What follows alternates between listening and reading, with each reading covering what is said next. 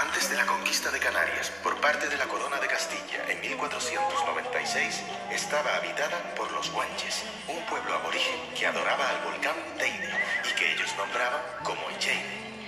Los guanches se dedicaban a la agricultura y la ganadería y creían en un dios bueno, al chamán, y en un demonio, Guayota el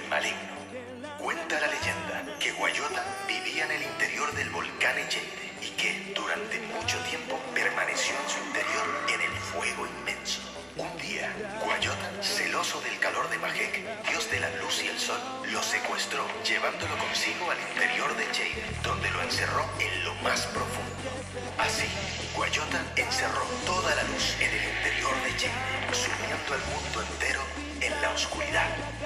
Los guanches, que vivían atemorizados por las tinieblas y el fuego de Guayota, pidieron clemencia a su dios supremo Achamán, que armado con sus poderosos rayos, a Magek de las profundidades de Jade. Achamán se enfrentó a Guayota en una encarnizada lucha de rayos y fuego.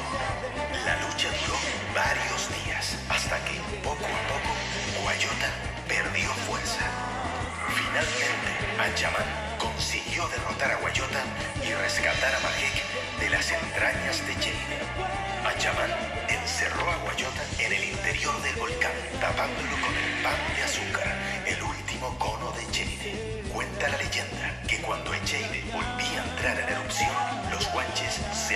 apresuraban a encender hogueras para aplacar su ira.